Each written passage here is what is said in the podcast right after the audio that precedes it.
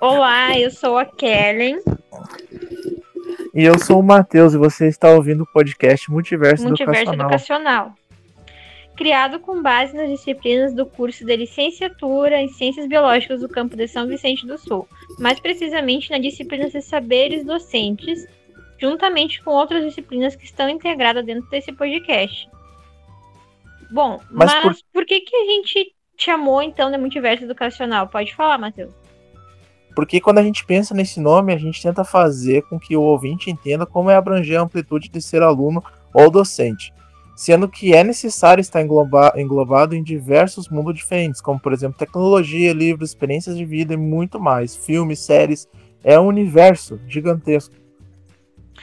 Bom, e o, o Invernon, ele traz esse livro dos saberes docentes, é, saberes docentes, né? A formação profissional seria o nome do livro.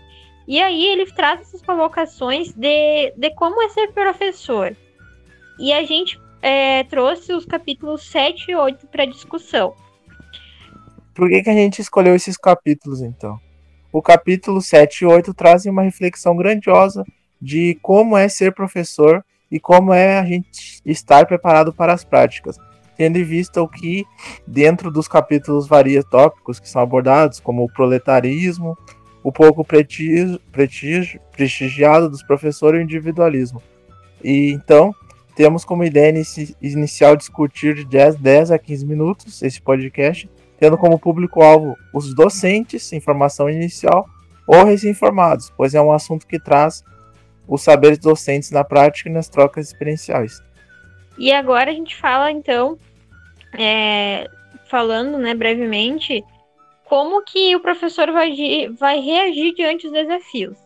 E o professor, ele não vai ter só uma atualização científica, né? Como a gente, a gente acha que o professor se formou, tá pronto para tudo que daí vier. Quando, na verdade, ele não está pronto, nem mesmo se ele fizer o doutorado, ele vai estar pronto para tudo que daí vier. Ele vai ser um detentor de conhecimento maior, mas nunca vai ser um detentor de conhecimento total. Até porque é, vai adentrar outras possibilidades, a capacidade dele, a habilidade, o valor, a atitude, vai compor a ação pedagógica. Como é que ele vai ensinar isso, né? Como é que ele vai é, ter aquela, aquele momento com o aluno? Ele vai ser técnico, ele vai ser tradicional, ou ele vai ser um professor que vai englobar todos os saberes? Durante uma pesquisa feita então na Universidade da Flórida, nos Estados Unidos, diferenciou-se três comportamentos, é, três componentes de conhecimento natural. O primeiro é em que a ciência se desenvolve a partir da prática, como um exemplo aí é a pandemia, né? Que A, gente, teve que fazer várias adaptações.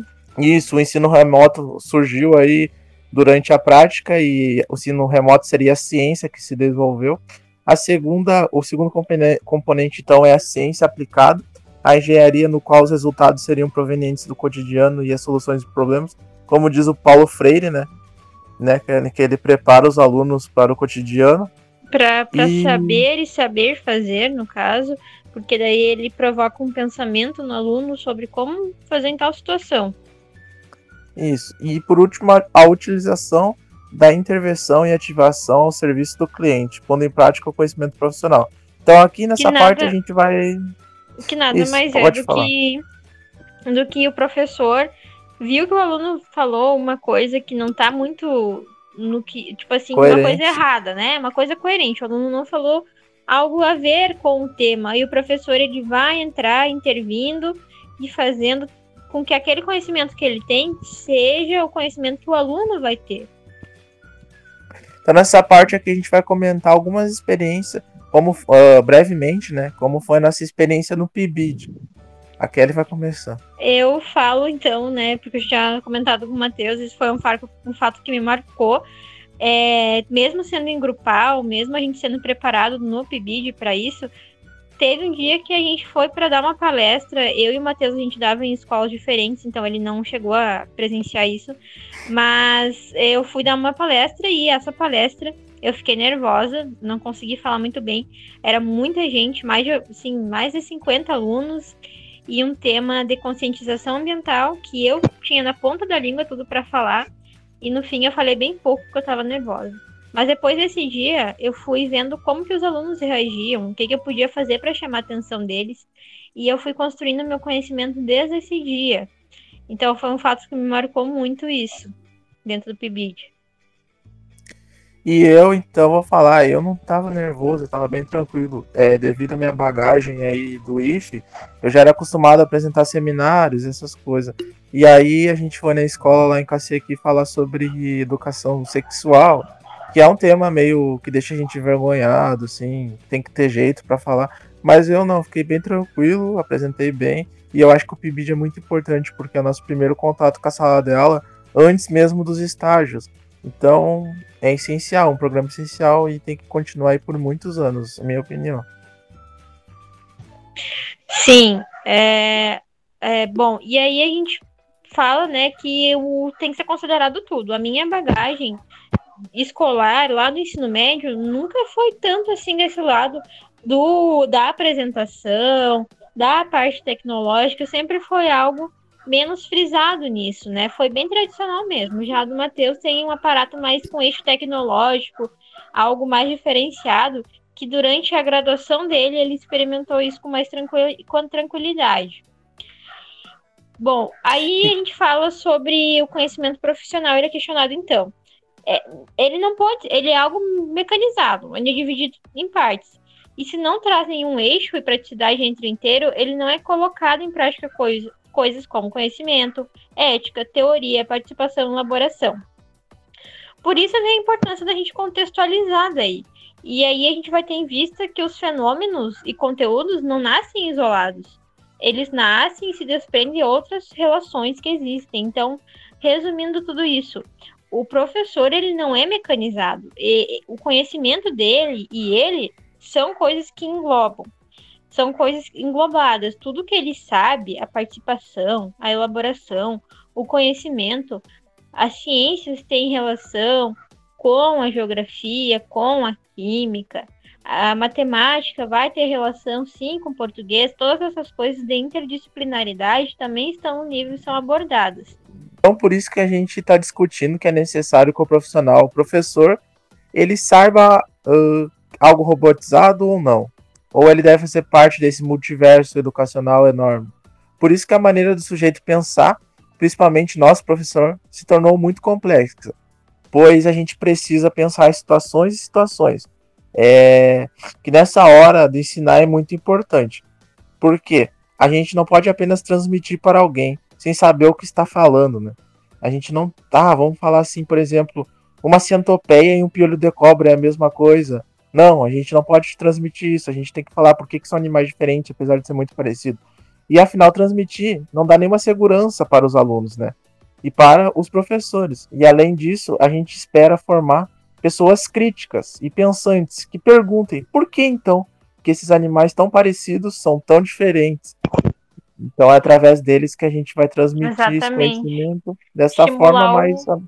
Pensamento Isso. crítico, né? Digamos assim é algo que a gente já uh, às vezes não tem no ensino médio. Eu não, não tive muito isso, não, dependendo da disciplina. É, então eu não tive essa capacidade assim, de pensar totalmente o crítico. Eu fui ter isso na licenciatura, de pensar o porquê. E esse capítulo é muito importante de ser lido e refletido, porque a gente é humano e os humanos, em geral, aprendem com prática, vivência, construindo tudo de pouco a pouco. E eles têm que ensinar isso para os alunos também, nós professores. E melhor dizendo, as pessoas em geral, é, que, que todas essas pessoas têm um carisma profissional, um carisma com o mundo onde eles vivem, com o cotidiano, porque não existe nada melhor do que a gente saber algo e saber fazer algo. Porque ser alguém neutro torna a sociedade cada vez mais confusa e sem direção. As pessoas ficam automáticas, ficam robóticas presas a algo que às vezes não é válido, é, com crenças de algo que não é válido. Então, a educação é tudo. A educação é, ela vai transformar o mundo dessas pessoas. E aí, a gente termina esse capítulo, aí a gente vai para o capítulo 8, que é a formação inicial de professores, é, onde vai ser muito discutida. Inclusive, na minha opinião, são os melhores anos, pois eu me senti descoberto com quantas coisas eu fui capaz de aprender. E isso é verdade. Desde o início do curso até agora, eu sou outra pessoa. Se me coloca para fazer o Enem de novo, eu, eu vou dizer que eu vou tirar quase nota mil, porque foi um conhecimento muito grande que eu tive desde o início do curso até agora. E acredito que a Kakeli também tenha sido algo parecido. É, eu acho que a questão é nem uma questão mais da, específica, né? Mas eu, eu diria que a gente está mais preparado para dar aula, né? Digamos assim, Exatamente, a gente tá preparado Não, eu só quis dizer que der e vier. Eu só quis dar um exemplo em termos assim de inteligência, sabe? Porque tem muita coisa que a gente nunca viu na vida lá no ensino médio, mas aí na faculdade a gente leva e aí a gente se torna capaz de fazer quase qualquer coisa. Detalhado no papel, é, ainda quase no início do curso, a gente deve considerar que as trajetórias, porque o professor que vai estar naquela sala de aula, ele é rico em conhecimento. Ele já teve uma vivência, já teve ali um, no passado dele, ele já desenvolveu algumas coisas. E ele tem que pensar que ele não tem que estar uh, apto ao conhecimento árduo e categórico. Ele tem que é, saber que ele é um professor, que ele vai estar em constante evolução, constante mudança, e que, claro, todo o conhecimento que ele tem, cultural, prático, contextual, a ética, vão ajudar ele muito nesse caminho. E que ele só precisa saber que ele é um ser fragmentado, constituído de várias partes desses saberes. Então, esses saberes e conhecimentos eu vou falar agora quais são. O primeiro deles é a troca de experiências que vem da nossa bagagem já. Uh, por exemplo, eu vou trocar minha experiência com a Kenny para saber como que foi a experiência dela e vou compartilhar minha experiência com ela. Aí a gente vai tirar pontos em comuns e ver o que, que foi bom, o que foi ruim e levar adiante. A próxima, então, é a socialização do conhecimento profissional. Não basta, então, é, ter só o conhecimento de, de casa, a bagagem. A gente tem que levar adiante nosso conhecimento profissional como o nosso primeiro contato com a sala de aula, nossa regência, do estágio, etc. Aí a, o próximo então é a vivência profissional, que vem dos nossos trabalhos que a gente já teve, nossos serviços, nossos empregos. A gente leva ser uma pessoa ética, profissional. Então a gente também tem que levar esses conhecimentos para frente. E por último, e não menos importante, a formação continuada, que mantém o equilíbrio sobre o que deve ser feito, praticado e refletido em torno de todas as ações docentes. E aí a gente tem, resumindo toda com toda essa nossa conversa, a gente tem a sensação que na hora de planejar, antes da gente botar em prática a nossa aula, a sensação que tudo vai desmoronar, que a gente não vai saber falar no conteúdo, que se o aluno perguntar uma coisa a gente não vai saber responder.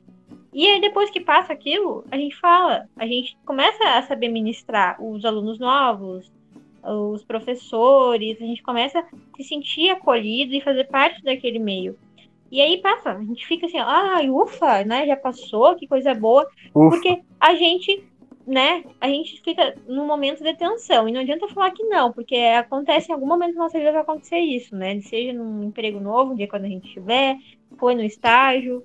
E aí é algo que, que eu, pelo menos, fiquei assim, não sei tu, Matheus, como é que foi? Então, exatamente, eu me senti frustrado, ou melhor, como diria o Impernon, eu me senti surpreso.